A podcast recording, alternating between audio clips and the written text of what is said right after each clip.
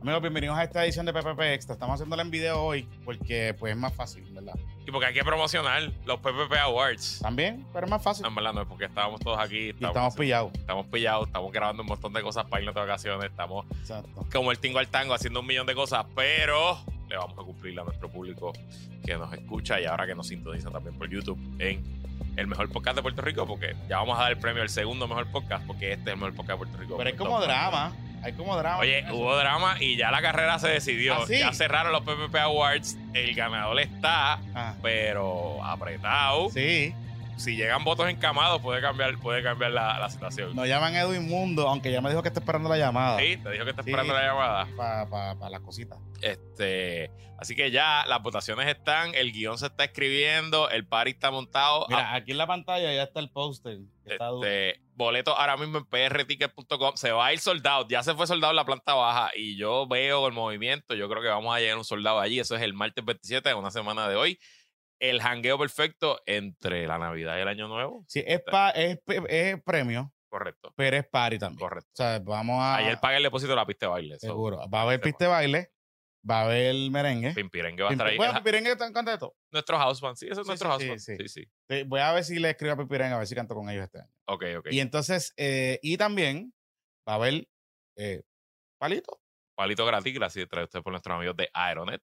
Va a haber sorpresa. Va a haber sorpresa, Va a haber cositas. va a haber cositas, va a haber Sí. videito, va a haber vacilón, chiste. Sí, sí, sí. Este, ya la resistencia se mandó a, Hace a- su uniforme. Ah, Sí, ya ellos me dijeron que las etiquetas están en el laundry. Ok. Este, ya me mandaron la lista. Solo me dijeron nada, nada más son 64 personas. Y les dije, miren, cabrón, hagan una lista realista y le resolvemos. Pero, Y le resolvemos. Sí, o sea, bueno. le voy a dar la mitad del jodido teatro, tú sabes. Sí, porque recuerden que los ganadores, Ujú. nosotros vamos a contactar porque el plan es que si usted quiere ir a buscar su premio, lo puede hacer. Y nosotros le damos su, su entrada. Ajá, ajá. La de su acompañante la tiene que pagar. Sí, correcto. Pero, pero la, de, la de usted, si usted ganó, Sí. si usted ganó, usted puede ir. Puede ir, tiene una taquilla de cortesía, pero el compromiso es que tiene que ir allí, Exacto. allí a buscar su premio. Así mismo es. Oye. Así que boletos en prticket.com, pero Dime. adicional a eso, ¿verdad? Recordarles que este PPP Extra es traído por nuestros patroncitos pymes, comenzando con Boronea, que Mira, mira aquí, recién... mira aquí Aquí, aquí, aquí. Repito, ahí, aquí. pónchalo ahí, Esta- pónchalo ahí, ahí. Esta camisa no es de Boronea, esta camisa es de Marshall, por eso se ve tan fea y percu- y percudida. Pero, Y la pero- tau pela le ha también. dado pela, le ha dado pela. Yo creo que esta es como la segunda vez que sale ya aquí en, en YouTube. Eh, pero, pero, si usted no quiere lucir como yo, al contrario, usted quiere lucirse en estas navidades, ya sea para la cena del 24, para la despedida de año el 31 o para janguear con nosotros en los PPP Awards en el Teatro Choricasto este martes 27 de diciembre, boletos en perretiques.com.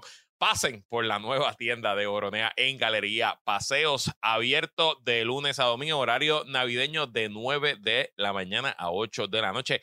Chequea allí los nuevos estilos, la nueva colección, tanto para hombres como para mujeres que Boronea ha preparado y recuerda que la ropa de Boronea está diseñada para vivir y sobrevivir en el Caribe. Así que distínguete, regala algo diferente, algo duradero, chequéate la moda de Boronea en su nueva tienda en Galería Paseos. Mira, y tú sabes quién también está con nosotros en este episodio de PPP Extra. Se trata de los mejores jabones del mundo. Los mejores. Los mejores, los mejores. Cuando le digo los mejores son los mejores. Estamos hablando de jabones Don Gato. Y son los jabones que usted se baña y sale bien, se baña oliendo y saliendo oliendo bien, y que la piel se la deja suave y sedosa. Se lo digo yo, que tengo una piel bien delicada. Y desde que estoy usando los jabones de Don Gato, estoy, mire, como piel de bebé, como piel de bebé. Y lo mejor de todo esto es que son jabones hechos a mano, sin químicos, Sin cosas artificiales, huelen rico, tienen unos aceites aromáticos y un montón de cosas bien brutales que tienen un montón de beneficios que usted los debe adquirir. Lo mejor de todo, que si usted utiliza el código PPP, le dan 10% de descuento. 10%. Son buenos. Así que imagínese, si usted quiere hacer un regalito distinto, que ya a estas alturas se está, se está acercando la fecha, se está acercando la fecha, pero, pero, pero, haga y háganos caso. Si usted lo dejó para lo último, háganos caso. jaboneradongato.com, jaboneradongato.com. Entre ahora, mientras nos está escuchando, mientras nos está viendo, jaboneradongato.com y allí va a ver toda la colección que tienen. De hecho, tienen unos Christmas gift boxes que están Chulísimo. chulísimos. Son tremenda iniciativa para regalar, para regalar a su amigo, amiguita, amigue, amigue secreto, amiga secreta, eh, familiar, novia, novio, chilla, chille. Eso mismo decir, extracurricular, ¿verdad? Porque, o sea, No nunca sabe, aquí no juzgamos. Apoya nuestros negocios locales. amor, restrégate consumos. con jabonera Don Gato. Y Mira qué exactamente, bonito. exactamente. Qué bonito ese mensaje. y se- ajá. y vayas a bañar. ¡Váyase a bañar! Y si se baña solo, pues está bien. También. Pero si se baña acompañado, pues También. mejor todavía. Jaboneradongato.com, recuerde utilizar el código PPPP y usted son 3P, 3P al final de la compra y va a recibir 10% de descuento. Oye, Johnny, me Dímelo. enteré que estás estrenando G-Wagon. ¿Por qué? Bueno, porque hoy el Departamento de Hacienda informó que Ajá. oficialmente eh, se culminó la subasta Ajá. de los vehículos del evasor contributivo y amigo de este podcast, Chris Agront. Saludito, Cris. Este, Evasor. Según reporta el Nuevo Día, casi 15. Digo, oye, o sea que eh, puso a su novia también a trabajar porque está dando cursos. Ah, bueno, pues muy bien. Pues muy bien. Muy bien, Muy que se bien. ganen la vida. Casi 15 personas llegaron esta mañana a la sede del Departamento de Hacienda en Viejo San Juan para participar de la subasta pública de los dos vehículos que la agencia embargó en julio al influencer y empresario Jorge Cristian Batista Agront, conocido como Chris Agront, luego de ser acusado de evasión contributiva. Mira, tú sabes que yo había hablado con un par de gente que me había dicho que en verdad estaban generando mucho interés esta guagua. O sea, yo no sabía, Ajá, pero this is a thing en Puerto Rico. ok, Y aquí hay muchos chavos. ok. Y el precio que estaban ofreciendo por subasta era un precio bueno. Pues tengo los precios aquí por lo que se vendieron. Mm. Ok, mires aquí. Em, se trató de una Mercedes-Benz G550, que es la famosa es la. Yeguago, la de 2021, cuyo valor asciende a los 239.884.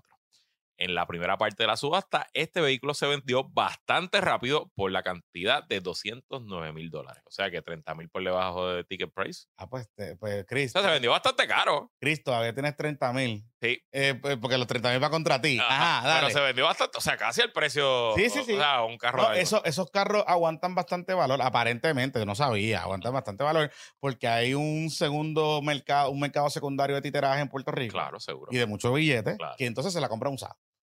Ok. Ajá. El otro auto subastado fue la guagua Lamborghini Uru de 2020 con un valor de 349.599 y este segundo vehículo fue vendido por 259.300. Esa es la Uru. Esa es la Uru, 100 mil Ok. menos. 90 mil menos, Ok, pues entonces tiene, estamos hablando de que 9, más 3 son 120. 120. Todavía te faltan 120, Cris. Y debía más porque debía como 4 Sí, claro, porque son 4 millones de pesos. Ajá. Esto descuenta contra eso, pero como se vendió por debajo del precio que mínimo que había pactado eh, Hacienda, Cris, 120, apito. Digo, Bueno. pero eh, esta semana es de los evasores contributivos porque el de el de Waldy Off-Road, Ah, el Wally Off-Road. sí. ajá, que es el títere original, El el, primer títere que cogieron, Ajá. está haciendo un GoFundMe GoFundMe para, para pagar. para pagar la deuda, sí. Eh, Eso tributa también. eso tributa. Es el GoFundMe tributa. O sea, eso es ingreso adicional. Sí, es la verdad. Mira qué interesante. Fueron dos mujeres las que se llevaron por separado ambos vehículos. Fueron identificadas como Brenda Rivera, quien compró la, el Lamborghini Uru, y Lourdes Cordero, que adquirió la Mercedes G550. Hacienda confirmó que ambas acudieron a la subasta en representación de otro comprador. ¿Fuiste tú? ¿Tú mandaste? ¿Tú conoces a No. Brenda Rivera? No. ¿No? No, pero sí sé que había un intento de Chris de comprarla. ¡Eh, a rayo! Comprarlas para atrás. ¿Tú te imaginas? No sé si pasó, Mm. pero sé que había un intento de Chris de comprarlas para atrás. Mm. Digo, o sea, podía hacerlo. O sea, no, no había un impedimento de hacerlo. Ok. Pero claro, en una subasta como esta es el mejor postor. Y es cash. Y es catch. So, O sea, que le, haciéndola decirle, ajá, ¿cómo tú llegaste aquí con medio millón de pesos para llevarte estos dos carros? Por ¿De eso. dónde los sacaste? Tienes que Por pagarme. So, no. Y eso es una de eso, eso es una Sería tan inteligente como el nene este de FTX, San Batman Frida, irse de Media Tour para que la acusara el lo más, lo más brutal de todo esto es que eh, Chris Ajá. está como en un Redemption Tour. Yo lo vi que está ya de Mm. nuevo con sus redes sociales activas. Está buscando, está buscando, parece que reactivar su cosa. Ya se hizo un tatuaje que diga, perdón, madre mía. Ok, está bien. Un tatuaje que diga, em, somos evasores, no somos criminales. Ah, no, es el evasor es el criminal. El Phoenix, me levantó como un Phoenix como... Ah, el. Phoenix, como el Cano, fíjate, un ave Fénix, saliendo está- una G-Wagon. Puede salir el sunroof de la G-Wagon, el ave Fénix. el ave Está bueno. Sí. Sí. ¿Sabes qué? Eh, Lo, lo más brutal de todo esto es que la evasión contributiva en Puerto Rico es bien, bien, bien poco común que llegue hasta una estamos, convicción, claro, seguro. Eh, hasta donde estamos. Han sido bien pocos casos. Correcto. Eh, quizás, que sea Luis Raúl, este, ¿No te acuerdas de Ojeda? Ojeda, pero no han sido casos que ha ido gente presa Correcto. por, por este delito. De hecho, esto es un delito grave. O sea, La evasión Correcto. contributiva es un delito grave. Y dos cosas importantes aquí. Que Chris deba 4 millones, 5 millones, lo que sea. Eso es un proceso administrativo que nada tiene que ver, en nada tiene que ver, Chris, en nada tiene que ver con tu proceso criminal. Así que deja de estar tratando de decir y ofreciéndole, porque ya sé que has ido allí a par de vista con tu abogado a decir que estás dispuesto a transar con Hacienda a cambio de que le quiten los cargos. Y una cosa no tiene que ver con la otra. Y yo sé que Paquito no tiene ninguna intención de quitarte los cargos. Ya le dio las instrucciones a, Domingo, a Mingo. A Mingo, le dijo Mingo, no te- Mingo no le quite los cargos. O sea, que el proceso administrativo del, del pago es otra cosa. Ajá, ajá. Pero que no le quite los cargos. Hay una evasión contributiva. Y no le quedan más carros para vender. No hay más cara para vender. Ya te. Lo que pasa con él es. El canal de Instagram no lo puede vender. lo que pasa. lo que pasa con él es que hay un tema aquí importante y es que esto es pintura y capota. Correcto, sí, porque él vivía de, los- de los ingresos de los de Los dos car- conferencias, estos dos carros él sí los compró cash Ajá. porque él los puso en sus redes y qué sé Ajá. yo. Pero lo demás, lo que sé que ha pasado es que parece que están tratando de identificar assets y no encuentran. Claro, porque, Porque todo era ingresos, rentado, sí, todo sí. era... lo- claro, él vivía de los ingresos de su seminario. Así que se, se lo fototeó. Claro, es que es un Ponzi scheme. Al final del día, eh, money in, money out, así que funciona la cosa. y a los otros amiguitos y amigas que están por ahí. Que hay varios de ustedes, varios de ustedes. De hecho, uno hubo uno que hizo un, un- un evento en el Coca-Cola Music Hall. Ustedes saben de quién yo estoy hablando.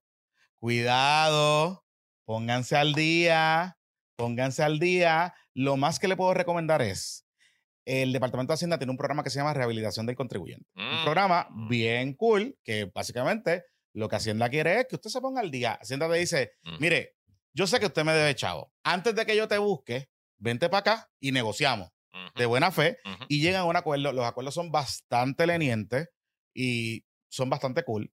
Así que si usted está en esa, y estoy hablando a OnlyFans, las amigas y amigas influencers, eso incluye los OnlyFans que venden los pípices y las otras cosas también. Todo el mundo, todo el mundo. Recuerde, todas esas entidades tienen acuerdos de colaboración con el Departamento de Hacienda y le envían, La 480. le envían la 480 Así y es. están identificados. Los tiene el Departamento de Hacienda. Si usted no está reportando esos ingresos, hágalo.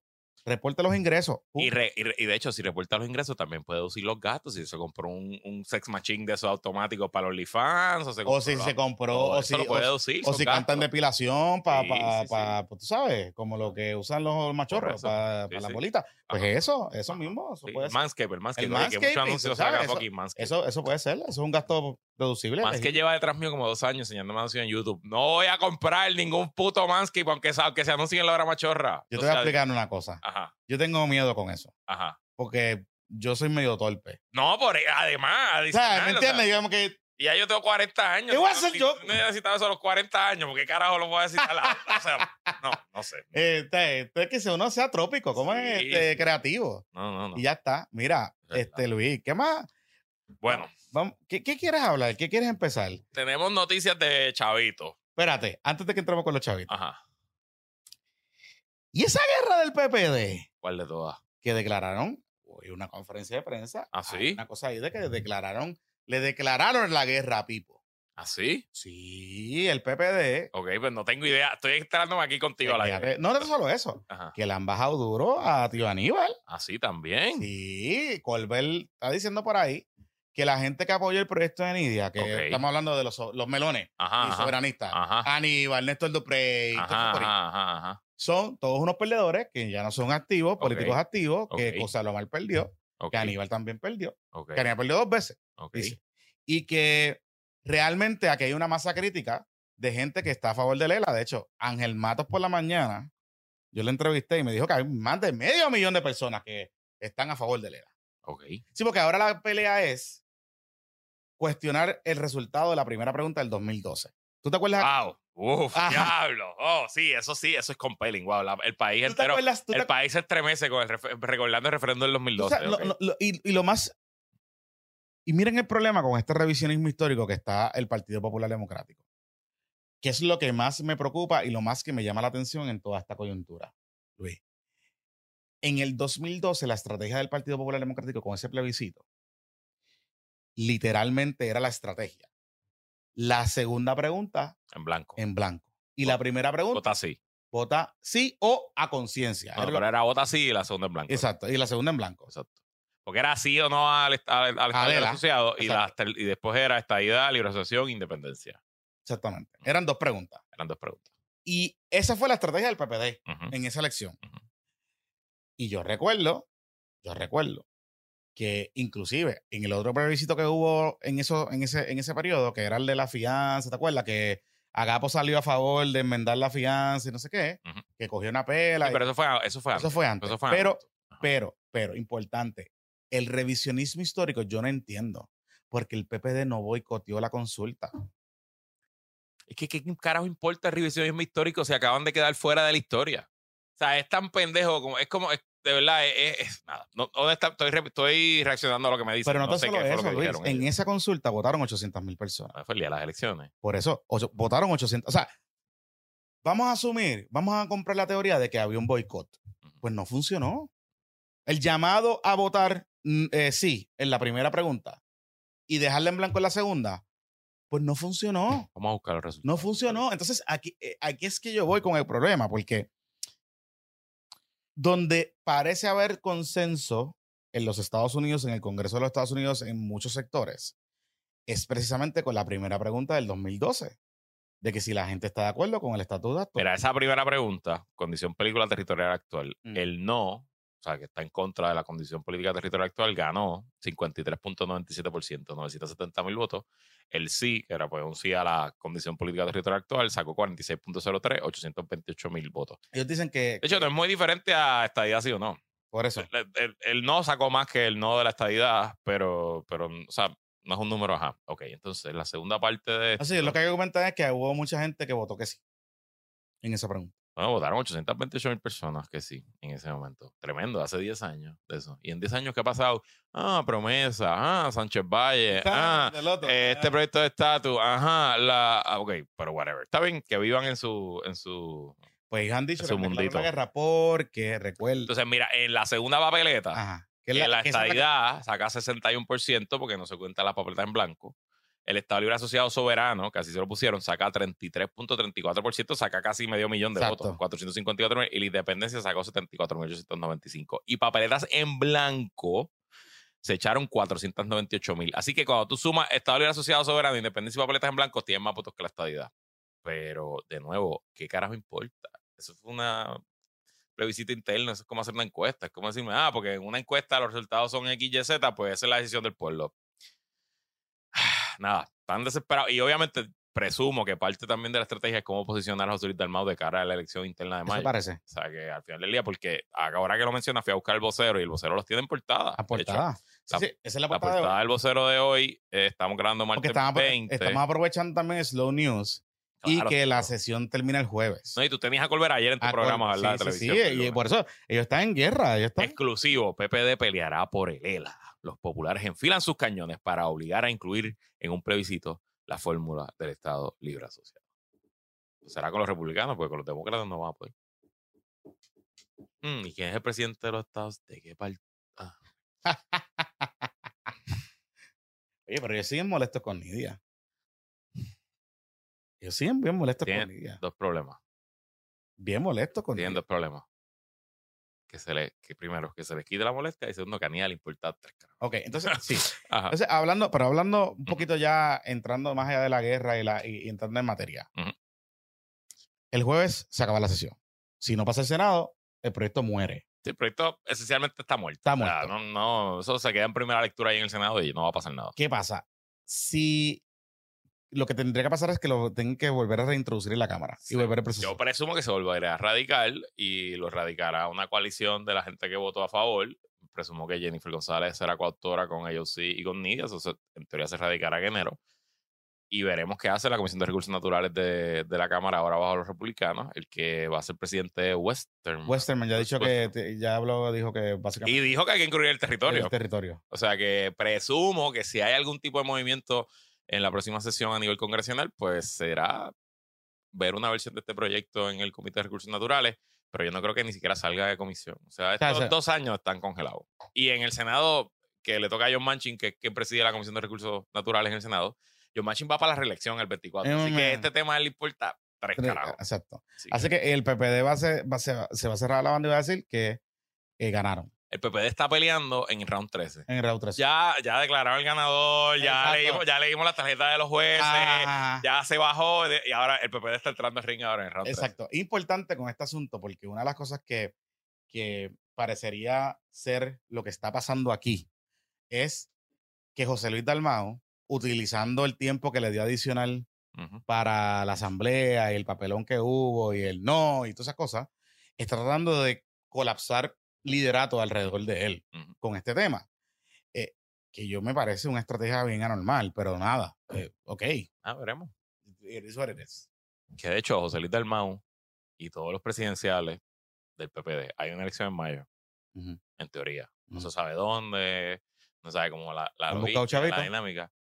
No han levantado los chavos. Este, alístense, porque ya la cosa está complicada y difícil. Y si la elección de mayo es un papelón, pues la cosa va a estar más complicada y más difícil. O sea, si la elección es un papelón, la pela del PPD No, van para el cuarto lugar. va al cuarto lugar. detrás ¿Cómo? del PIB. Detrás del PIB. Detrás del PIB de Victoria. Y cuidado con dignidad. Oye, Dignidad está haciendo parisito. Los vi. Los vi, sí, están sí. activos, Nacho. los muchachos. Es que esta es la época de ellos porque se siente el espíritu. El espíritu de papá Dios. Oye, está haciendo parranda. Yo, Sí. La senadora Joan Rodríguez Bebe está por ahí con tumbacoco y todo. Mira, hablando chavitos y quedándonos un poco en el Congreso, se logró el acuerdo. Correcto. Tengo los numeritos aquí. Eh, hay un numerito, unos numeritos tan interesantes. Este, de hecho, parte de lo que. Los tengo aquí, los tengo aquí. parte de los numeritos eh, son 3 mil millones, ¿verdad? Al año. Tres Al año. mil. Ok, vamos a hablar espérate, de los numeritos de qué. So, recuerden que Puerto Rico lleva esencialmente desde María sobreviviendo por una asignación en bloque de eh, fondos de Medicaid para la tarjeta de salud. Este, y esa asignación se ha venido renovando eh, desde el 2018 cuando los demócratas ganaron la Cámara, año tras año, cada vez que viene esta, esta resolución que financia el gobierno federal por X tiempo, lo explicamos en varios, hace varios episodios, que por la disfuncionalidad de Washington, el gobierno federal está operando sin presupuesto hace ya más de una década. Sí. Y esencialmente lo que hacen es que aprueban chavos por nueve meses, diez meses, se acaban los chavos, tienen que aprobar otra vez otra, otra resolución. Y en todas esas ocasiones que ha pasado, se había buscado una solución más o menos permanente para este tema de Puerto Rico, lo que se llama el famoso Official Cliff, Ujú. que es que, eh, esencial, si el gobierno de Puerto Rico tuviera que financiar toda la tarjeta de salud, pues básicamente el, gobierno- el, el fondo general colapsaría, eh, no se cumpliría con el plan de ajuste a la deuda y, O sea, y para nos, que, iríamos tenga, a- nos iríamos al- a- por el boquete. para papá. que usted tenga una idea, para financiar la reforma as is, o sea, sin ningún tipo de aumento, ni añadir servicios, ni nada, el gobierno de Puerto Rico necesitaría al menos entre 5 a 6 billones de pesos. Ese es el número. Ese es el número que necesita. Eh, como está diseñado el plan de ajuste que se aprobó del gobierno central, se separan 1.1, más o menos. Hay una interpretación que dice que eso puede llegar a 1.5, pero realmente lo que dice el plan de ajuste es 1.1. 1. punto- O sea, mil, o sea, 1.1 billón de pesos. Lo que se separaría del, del, del fondo general, capeado a lo que den. Eso es lo que hay. Porque si no, habría que hacer un plan, habría que reajustar el plan de ajuste, buscar las partidas, todo ese tipo de cosas. Bueno, pues entonces, como estamos en la época de al rescate del semestre, ¿verdad? que los congresistas y senadores le gusta lo están ahí, dale, dale que es tarde, dale que es tarde, Dale. pues se llegó a un acuerdo el lunes en la madrugada, a la una de la mañana, se anunció un acuerdo para eh, aprobar una resolución para financiar el gobierno federal hasta septiembre del 2023. Y allí todo el mundo ha metido sus goodies, hasta metieron, banearon a TikTok de Lo los, los teléfonos del gobierno de Estados Unidos. O sea, ese, entre las cosas que viene que esta ley incluye una ley que banea, no puede usar, si tiene un teléfono del gobierno de Estados Unidos, no puede, no puede usar TikTok. Eh, y entre muchas cosas, pues metieron los chavitos de Medicaid para Puerto Rico y los territorios. Y aunque no es una solución permanente, básicamente la solución, hasta el 2027 eh, el Congreso asigna empezando 3.275 billones en el 2023 y eso va subiendo hasta 3.825 billones en el 2027 eh, y adicional mantiene los porcientos que tenía eh, el, el, desembolso de Medicaid en Puerto Rico, el reembolso, discúlpeme, de Medicaid, en 76%, que esencialmente un poquito menos de como los estados, pero está casi cerca de los estados de 82, ¿verdad? 83, creo que me Este, parece. Pero nada, son buenas noticias en general para Puerto Rico. Se, son buenas noticias para el tema de la deuda porque mantiene las proyecciones del plan de ajuste de la deuda. por lo menos por cinco años. por lo menos por cinco años. Y, y son buenas noticias pues, para la coalición del sector público y privado que fue para allá a. Definitivamente. Este, un saludito al Contralor. Eh, que Saludito estuvo, a que es nuestro parte de esa- que, que nos mantiene al tanto. y es parte de esa coalición. Sí, es sí, parte de esa coalición. Este, de, de hecho, una de las cosas importantes sobre este tema, una de las cosas grandes que se estaba peleando en esta aprobación era que dos cosas. Uno, lograr un poco de estabilidad, como tú bien has dicho, los cinco años, en vez de estar pidiendo todo el tiempo, todo revolú. Ujú. Pero más de todo esto es que pudiesen garantizar unos márgenes para que el gobierno de Puerto Rico pudiese aumentar lo que le paga a los proveedores, que eso venimos hablando de eso hace un par de semanas atrás. Hay unos contratos nuevos de ACES que contemplan unos pagos adicionales a los médicos, en parte para detener el éxodo y tratar de, de, de, de que sea más llamativo. Pero había otra cosa que, y obviamente no se explica mucho porque no se entiende. Y es que yo no sabía que habían eh, médicos indigentes en Puerto Rico, personas de la tercera edad, que están en Medicare y Medicaid. Correcto. ¿Qué pasa? Que la parte B, que son los metales, los platinos, que son los que usted ve por ahí, qué sé yo, lo que hace el gobierno es que le saca una cantidad de su eh, beneficio de seguro social para costear esa parte B porque no, no, no tiene capacidad de, de- no había aportado lo suficiente para poderla cubrir.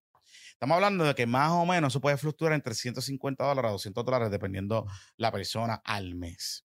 Lo que se ha logrado con este chavo es que si ACES lo implementa como se supone, es que ahora el gobierno de Puerto Rico va a poder costear completamente la parte B de esos médicos indigentes que están en Medicaid, o sea, Reforma y Medicare Ok. en la parte de los platinos.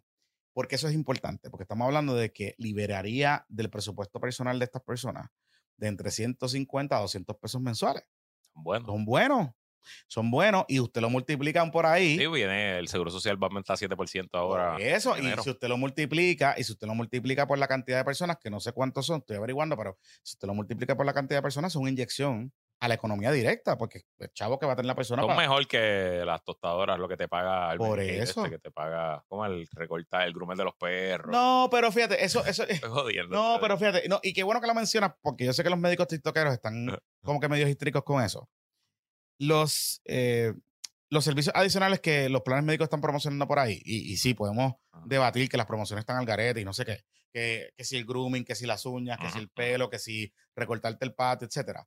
Son fondos que salen de unos fondos que se llaman los fondos Innovation. Esos son fondos de Medicare aparte, que no tienen nada que ver o no afectan en lo absoluto con lo que le pagan. pagan a los servicios. Sí, son fondos de marketing. Son fondos de, mar- o sea, y- y, son fondos que lo paga el gobierno federal, que salen de, otro, de otra partida. Y son programas que existen también en Estados Unidos. Lo que pasa es que en Puerto Rico usted los ve más porque el mercado es más pequeño y la competencia es más, más brutal y es más despiadada. Así que, ojo con eso, porque las reglas sobre esos fondos en nada tienen que ver con lo que se le paga o los beneficios que paga. Lo que afecta a los beneficios es precisamente las partidas de Medicare. Las partidas que Medicare que recibe Puerto Rico, Puerto Rico no recibe toda la cantidad que recibiría, digamos, si fuese Estado. Y esa es la realidad. Y eso es lo que obliga a que el gobierno de Puerto Rico sea mucho más creativo en los servicios que provee, particularmente a través de los fondos de Medicare. Así que ahí es que está la diferencia.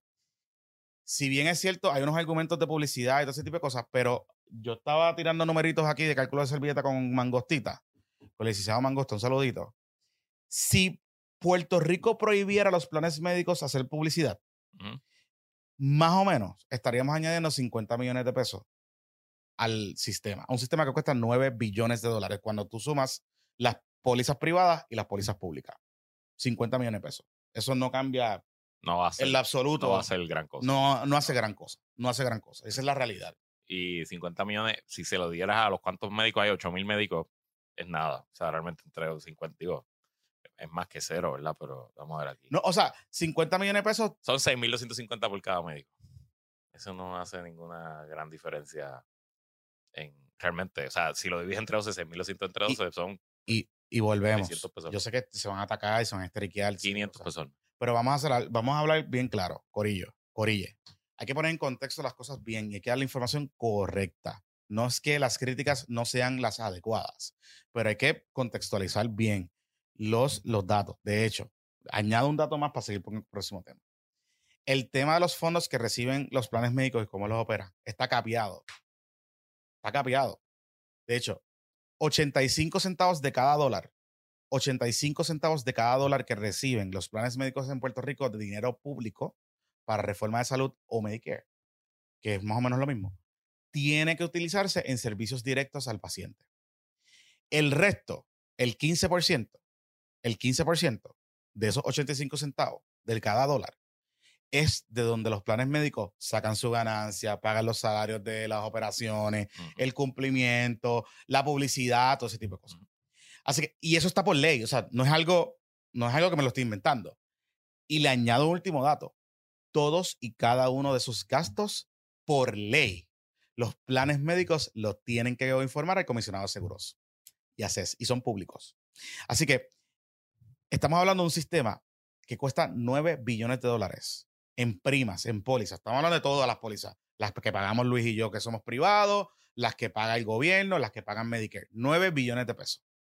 En un universo de 9 billones de pesos, si estamos peleando por 50 millones, pues, guys, tú sabes.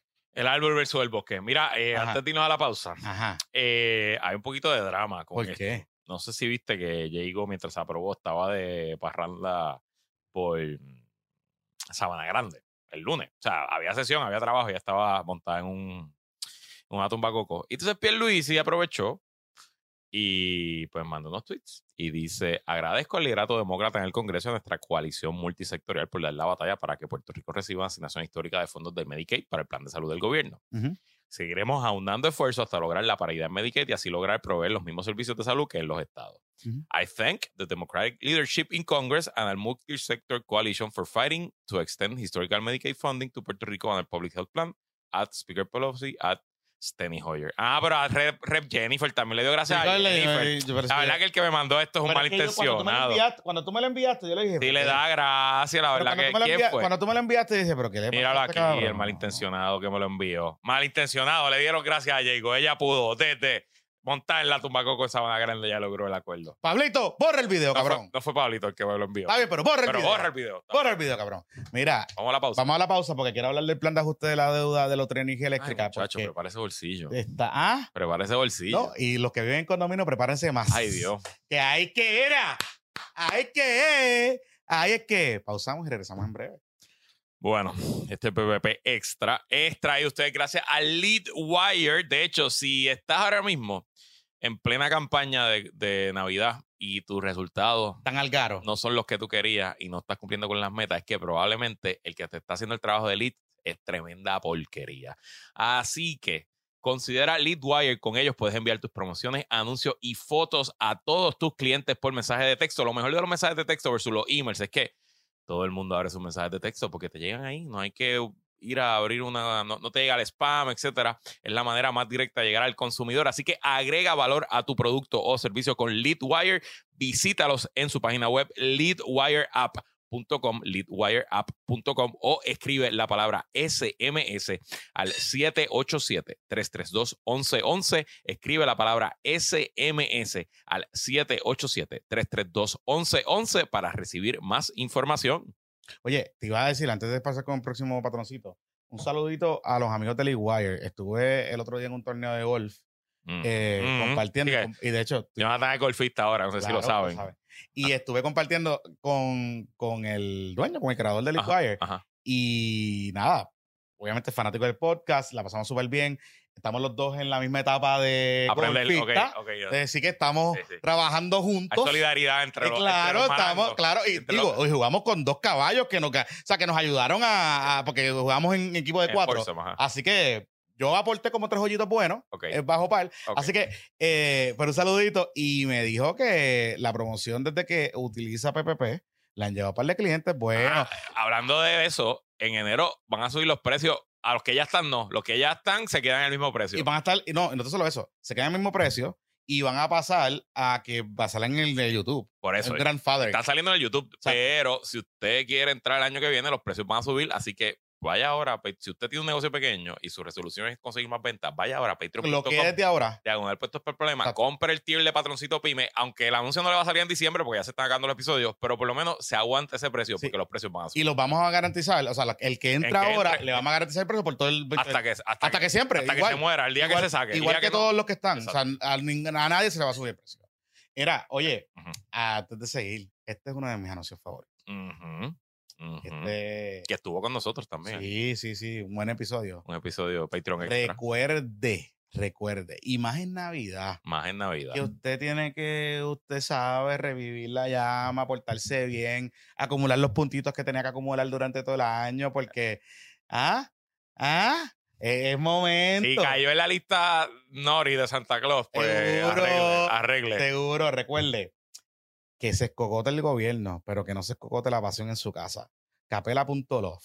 Capela.love, que es la tienda de cositas kinky, cositas sexuales, bien buenas, que vimos aquí varios productos Ujú, ujú. que nos trajo la No, amiga pues, Yossi. m- Si quieren buscar mi cara nerviosa así. Estaba súper tenso. Busquen. Estaba súper tenso. Eh, Pero recuerde, ajá. eh, Capela.love no tan solo es que son productos que te ayudan a ti personalmente, pero también a tu pareja a avivar esa pasión, esa llama en el cuarto y aprovechando que ya está la temporada fría y que están las cositas frías en las casas porque se se ha puesto frío el clima en Puerto Pues Rico. Caliente, caliente ese, caliente Seguro, ese cuarto. caliente ese cuarto. Aproveche eh, los productos de capela.love y regálese. Y pues lo bueno es que son con paquetes discretos, nadie lo va a chotear. Si usted vive en un condominio, que eso me ha pasado, que usted pide cosas y las recibe el guardia, pues nadie lo va a chotear porque tienen paquetes discretos y sobre todo con mucho, mucho amor y mucho fuerte. Así que vaya, vaya ahora a capela.love y recuerde que si usted utiliza el código Pórtate Mal, Pórtate así mismo mal. como lo estoy poniendo, Pórtate Mal, le van a dar 15% de descuento en su primera compra. Así que aproveche. Estoy hablando de capela.love, nuestro otro patroncito pyme que está presentando este segundo segmento de Puestos para el Problema. Mira. Luisito Marí, ese plan de ajuste. Antes del plan de ajuste. Ajá, cuéntame. Y esa guaya eh, con la Copa Mundial. Pepito, Pepito, mira cabrón, ve acá, te puñeta. buscan, nos estuvieron troleando todo el Ve acá, cabrón. Ve Ah, acá, Ok, ven acá.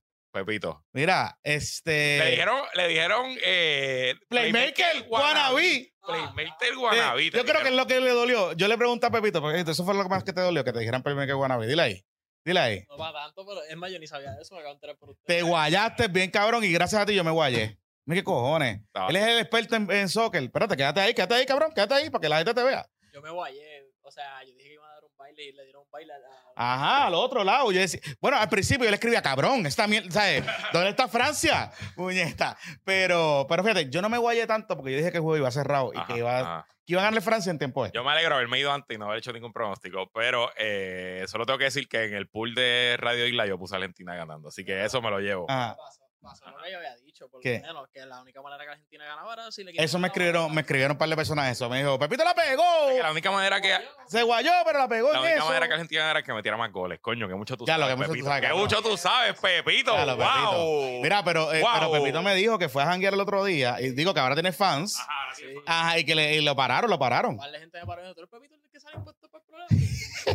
Papá, ese Tinder tiene que estar, ese Tinder, mira, vibrando ahí, eh, ya que la gente sabe. Recuerda que estamos buscándole novia a Pepito, buscándole, novia a Pepito. novia a Pepito. Y hay un, hay un comité que va a trabajar ese asunto. De hecho, antes de continuar, eh, quiero hacer un comentario sobre el tema de los refuerzos del BCN. Y, y me confundí, dije un disparate en el último episodio. No, ¿qué va a ser? Ajá. Claro, dije un disparate en el último episodio. Lo que se estaba considerando el tema de los refuerzos no tiene nada que ver con el comunitario. No, el refuerzo comunitario es otra cosa. Es otra cosa. y Así yo que, creo que no hay ahora mismo en la. mm, hay, pero no, es, no era eso, no era eso. Así que eh, corriendo el error, porque pues a diferencia de otra gente, eh, eh, es, eh, es solamente lo que estábamos diciendo, que iban a añadir un refuerzo adicional, Pero no lo añadieron. pero no lo añadieron y eso fue lo que pasó. la medida. Eh, y obviamente lo demás lo voy a dejar igual, aunque les muerda a los que están mordidos y ustedes saben quiénes son. dejen de estar pidiendo un tercer refuerzo que ningún equipo aquí puede costear un tercer refuerzo de esa magnitud. Y ustedes lo saben y saben qué equipos son. Después no quiero un Yori Party de vergüenza contra dinero y que se los equipos de la cuna ¿Ah, versus sí? el otro. Eso está Eh, bien. esa, esa es la, eh, esa es la ¿La verdad. cuna quiere usted ese refuerzo? Bueno, los que están, los que están Sí. de esto son del corille de la cuna y de esa ¿En gente de la fuera metropolitana. Después no quiero llanto, porque esto es lo que va a crear es una liga dividida por clase. Los equipos pequeños no van a poder costear el tercer refuerzo y les van a dar pele, después van a estar lloriqueando. Esa es la realidad. Así que por lo demás, me quedo con lo que dije eh, en el último episodio. Bueno, dale. Llorón. Nos tenemos que ir. Ajá. Pero antes de Eh, dale, dale.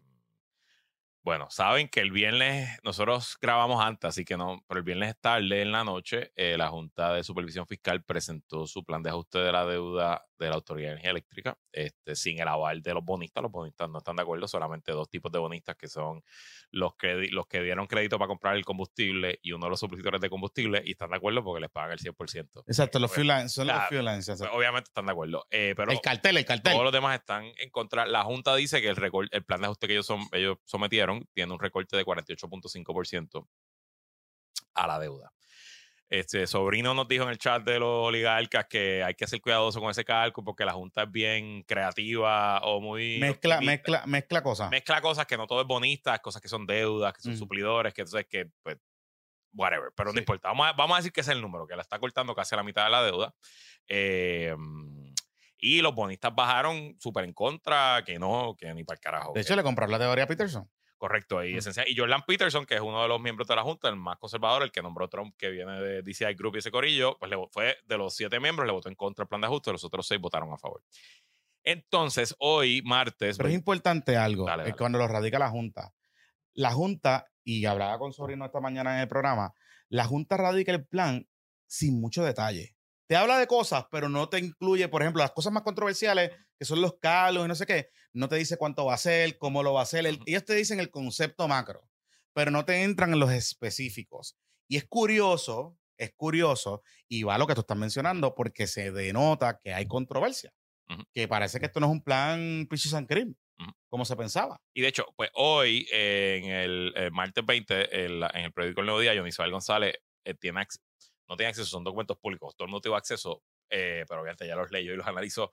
Luego de que se caen, recuerden que este, esta parte de la deuda se lleva en mediación por más de dos años. Y de hecho, ha habido varias rondas de mediación y todos esos documentos durante la mediación pues son confidenciales como parte del proceso, es lógico, ¿verdad? Pero una vez fracasa el proceso de mediación, ahora todos los documentos son públicos y se soltaron en el docket. Y eh, Johnny Isabel González compara lo que hubiera la propuesta original, que en teoría llegaron a un acuerdo la. Junta y los bonistas, pero después se quitaron. Pero la propuesta original era que solamente hubiera un recorte de 26 centavos, o sea, de 26% eh, a la deuda. Y esencialmente el consumidor promedio, esto está cabrón, Sí, sí. la factura familiar de clase media, de consumidores que no tienen subsidios, que no cogen el pan, qué sé yo, iba a aumentar 3.600 dólares al año. Son Eran 300 300 pesos. dólares al mes. Esa era la propuesta original. Y la factura de los comercios iba a aumentar hasta 2.8 millones al año, que estamos hablando de 300 mil dólares al mes. Es Entonces, es importante, importante que eso como tú mencionas, porque en ese mismo artículo hay como una redacción media confusa de Joan Isabel, pero cuando tú lo lees con detenimiento, eh, se entiende lo que ella quería decir. Porque Ángel Mato, yo le entrevisté por la mañana y él se fue en un run histérico ahí de que Hacienda le había entregado información confidencial de los contribuyentes a Luma.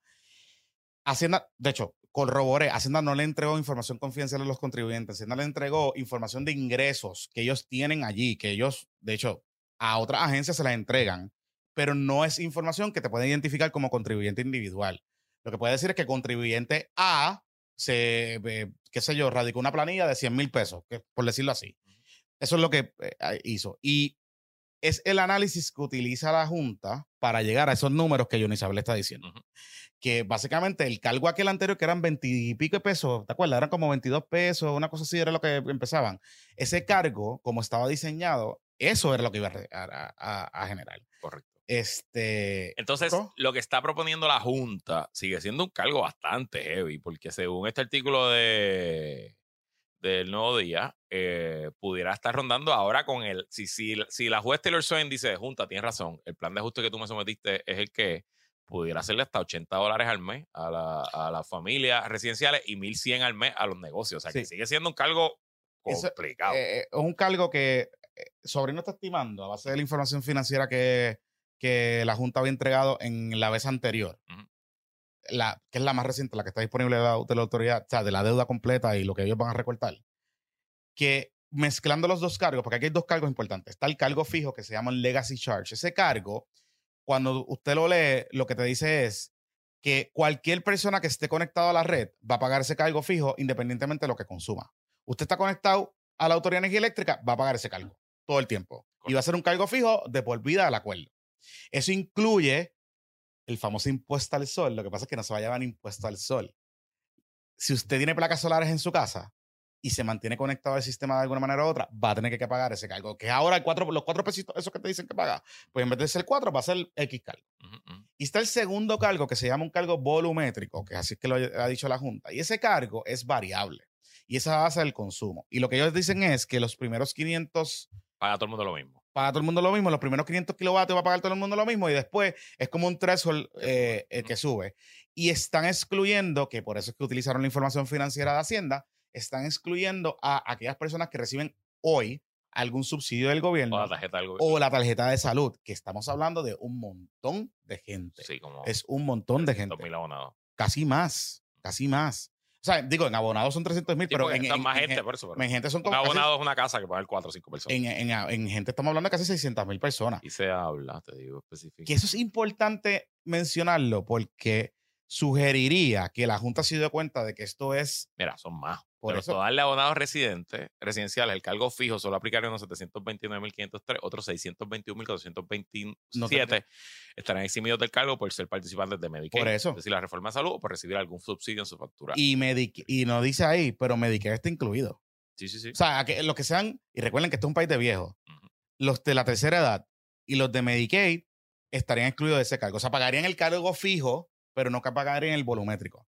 Porque esto es importante, porque parecería ser que la Junta está distribuyendo, socializando la deuda y se dieron cuenta en un momento dado lo regresivo y lo impactante que puede ser este cargo. Por eso es que está diseñado de esa manera.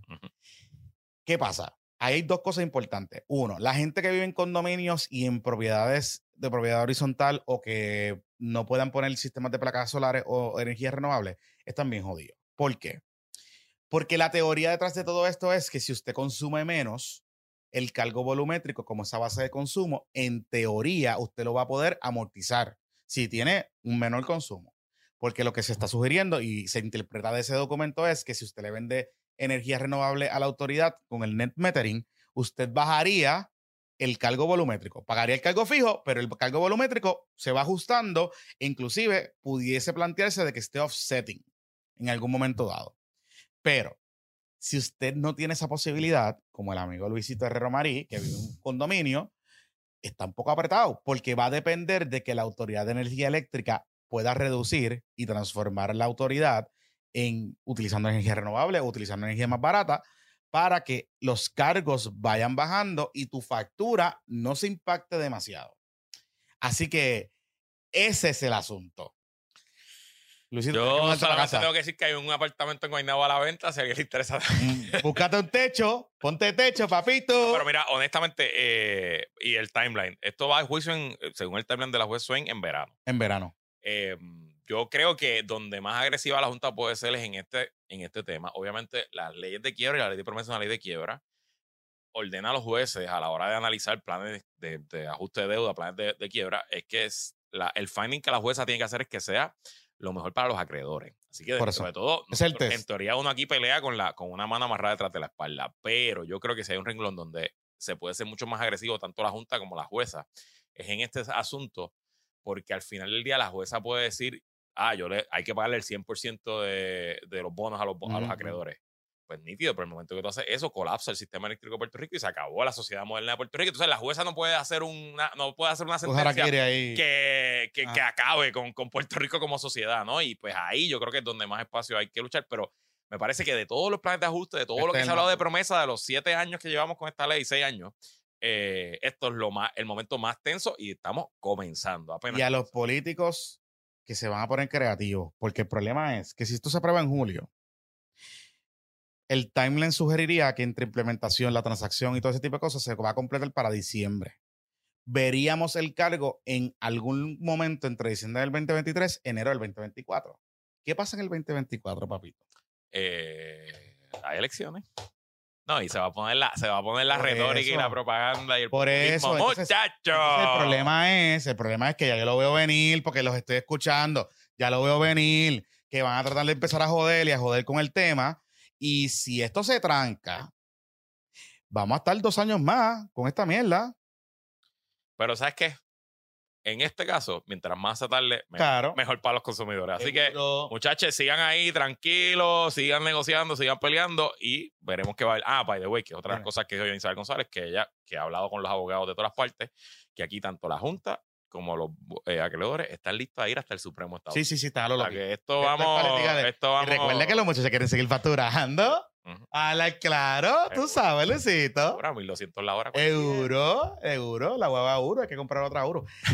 Mira, vamos a dejarlo hasta ahí. Recuerde, taquillas, Pere Ticket. prticket.com, busca tus boletos para los PPP Awards que se llevan a cabo el martes 27 de diciembre en el Teatro Chori Castro en Santurce.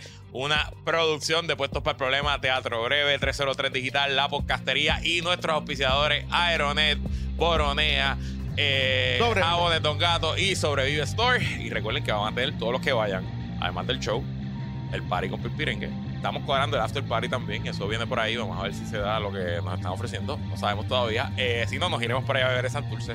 Y el primer trago va por la casa gracias a los amigos de aeronetpr.com. Así que adquiere tus boletos prticket.com. Mira, vamos a dejarlo hasta ahí. Que la fuerza lo acompañe. Se me cuidan. Bye.